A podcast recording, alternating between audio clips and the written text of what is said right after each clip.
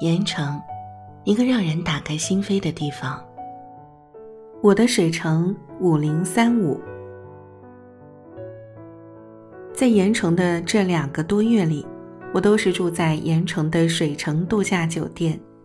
只要回到市区的亭湖区，我就是回水城度假酒店，回我的五零三五号房。我把那里当成了我在盐城的一个家。无他。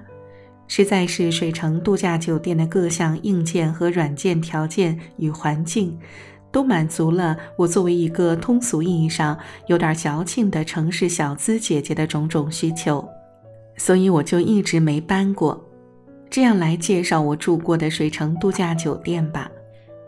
首先，它是一个有园林的中式风的市区酒店，靠河，而且是紧靠穿肠河，东门进来。首先是一片迂回开阔的草木园林，临河而向，这是我喜欢的第一点。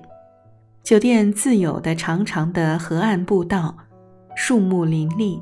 每天夜色降临时，一眼望去，河面上有闪着灯的船摇曳经过。河对面隐匿在树木中的盐城水街的瓦屋飞檐，在夜灯的映照下古色古香。酒店的西门呢？隔着一条马路，就是公园到一号小区的大门。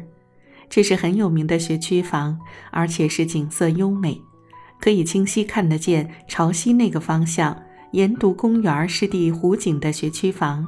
小区门口两旁都是商铺，充满了生活气和书卷气的那种。我就是在这里发现了小区的一个大门口，就可以有多达三个以上书店的，而且。我还很喜欢这里很真实的那种市井生活气氛。每天早上，各种包子铺、豆浆店，小而温馨的便利超市店，鳞次栉比的开门迎客，而且迎的大都是邻里街坊、熟悉的客人们，特别亲切而温暖。很多时候，我下楼去位于酒店一楼的西门处吃早餐，每每走下楼。我就身不由己，反而被吸引进酒店外那样的生活气息中。我溜达着过马路，拿一杯刚磨的新豆浆，吃一个鲜肉大包，就这样一口味道，简简单单，把自己就从旅居的酒店游客身份瞬间融入本地生活状态里了。酒店的南面是我前文走过、路过、写过的。有着堪比一线楼盘奢华大门的串场河小学，金碧辉煌，还高端大气上档次。